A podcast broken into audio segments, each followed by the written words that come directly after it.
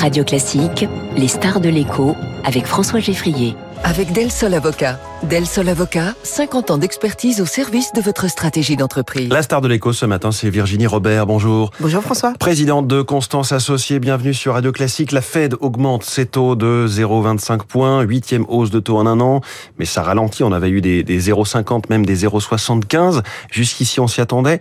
Expliquez-moi quelque chose. Comment ça se fait que le, le Dow Jones, quelque part, s'attendait à tout ce qui s'est passé hier soir et n'a pas bougé, alors que le Nasdaq a gagné 2% après ses annonces? Oui, alors il y a plusieurs choses. Euh, on était 2022, c'était l'année d'un marché de momentum. Le momentum, c'est euh, on prend une direction et on s'y tient. Et cette direction, elle était guidée par ce mouvement de grande amplitude et accélérée de hausse des taux mmh. euh, de la part de la Fed. Aujourd'hui, on rentre dans un schéma, on revient à du 25 points de base, ce qui est plus traditionnel, on va dire. Euh, il y a également des mots dans le statement, dans la communication de Jérôme Powell, qui euh, qui sont un peu nouveaux. Oui. Hein, il dit justement, euh, à juste titre, il dit on ne va pas créer victoire, mais il parle quand même de victoire et en fait, il reconnaît qu'on est rentré maintenant en euh, dans une inflation qui décélère. Mmh. Il Donc, commence euh, à annoncer la fin du tunnel de la hausse des voilà. taux, mais Alors- euh, alors, pour autant, il n'y aura pas de baisse des taux de cette année. hein. Non, alors on ne sait pas. On ne sait pas. Il et personne, peu, il l'écarte et il a raison de l'écarter parce que aujourd'hui la lecture macroéconomique, elle est euh, assez illisible en fait. Et donc en fait aujourd'hui 25 points de base, on rentre dans un euh, tunnel d'ajustement de politique de petits pas et, et ça le marché l'a salué, et notamment le Nasdaq. Pourquoi? Parce que L'année passée, eh bien, c'était c'est c'est écrit dans les livres. Lorsque les, il y a des, des hausses de taux, il faut euh, tout ce qui est à duration longue, c'est-à-dire les fameuses valeurs de croissance sur lesquelles on anticipe des gains mais à long terme, Oui. eh bien, ont, ont été très pénalisés. Et aujourd'hui, on se rend compte qu'on rentre dans un environnement macroéconomique qui est beaucoup plus compliqué. Je vous le disais, la lecture est beaucoup plus compliquée. Donc maintenant, on va repasser sur une analyse plus fondamentale, société par société, et on se rend compte que quoi? Que finalement, les valeurs défensives, c'est peut-être celles qui ont été le plus pénalisées l'année passée. Mmh. Donc, il y a eu un espèce de ce que j'appelle moi le de-rating, euh, qui a été très violent La dégradation, sur le dégradation, oui. euh, les, les, les révisions à la baisse de la part des analystes, qui a été très important sur un certain nombre de valeurs et peut-être pas assez sur d'autres. Oui. Donc on va avoir de la différenciation et on est rentré dans ce dans ce schéma. Vous avez parlé des valeurs de croissance. L'autre grosse euh, actualité attendue euh, cette nuit euh, à, la, à la bourse à Wall Street, c'était les résultats annuels de Meta, la maison mère de Facebook, Instagram, Messenger et WhatsApp. Deux chiffres peut-être à retenir. Vous en avez peut-être retenu d'autres, mais une baisse du chiffre d'affaires d'un pour cent, euh, 118 Ouais. milliards. Mais en revanche, 116 milliards de dollars. Mais en revanche, euh, une progression à nouveau du nombre d'utilisateurs de Voilà. Facebook qui repasse la barre des 2 milliards d'utilisateurs actifs euh, quotidiens. C'était très important. Ça s'était un petit peu effrité face notamment à la concurrence de TikTok. Euh, donc malgré cette baisse de chiffre d'affaires, Meta bondit en bourse après, le- après la clôture, plus 20%. Oui, alors c'est quand même un chiffre d'affaires trimestriel qui est au-delà de 32 milliards. Donc, Oui, non, mais ça reste il faut, il faut, il faut. Bah oui, ça, ça reste. Non, mais vous savez, Facebook, Meta.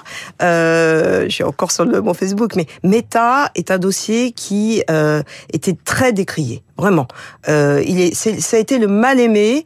Euh, alors Les marchés ont été injustes avec Meta. ah moi je pense, Mm. euh, mais ils ont été injustes avec beaucoup de valeurs.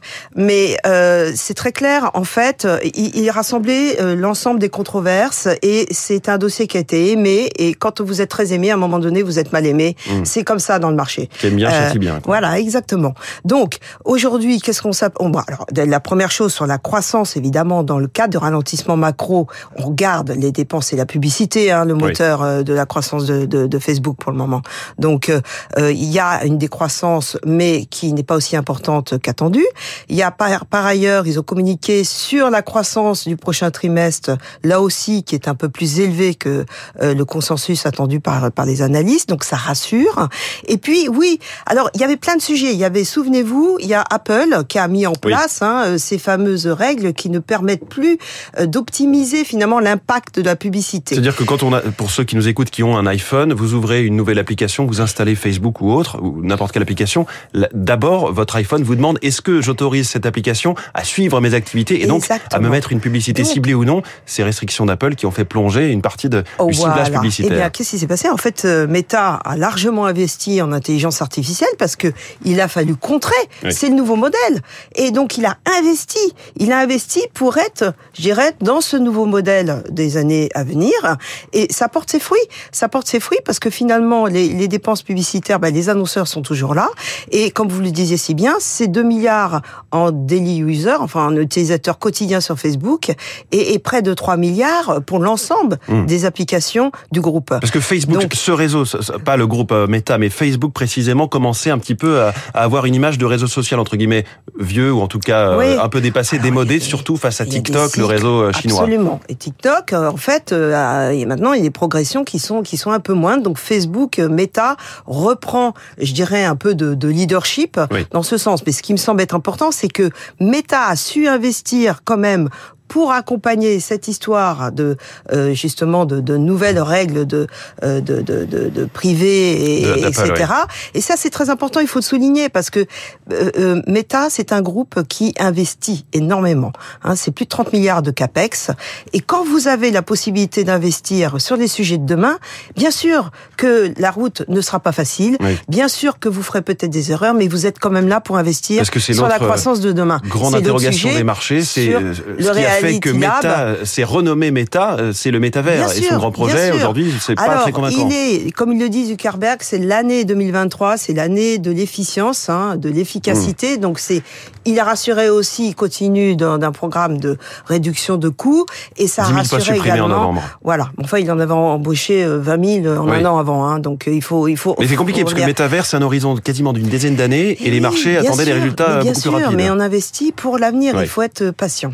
Alors qu'est-ce que vous, si on doit retenir quelques éléments de ce début d'année, parce qu'il y a eu d'autres résultats aussi, euh, euh, notamment euh, les banques, les compagnies aériennes, les labos pharmaceutiques, qu'est-ce que vous, vous, vous retenez comme enseignement de ce début d'année 2023 ben Voilà, c'est qu'on est exactement dans cette transition, c'est qu'on revient maintenant, on regarde société par société, et, et, on parlait de Meta, vous avez eu la veille Snap, qui a eu de très mauvais chiffres, et donc qui a été sanctionné par le marché, et je pense que c'est cette lecture beaucoup plus fondamentale qui va s'intensifier et c'est tant mieux parce que un marché de momentum, euh, c'est finalement, enfin en tout cas en ce qui nous concerne, c'était pas très intéressant.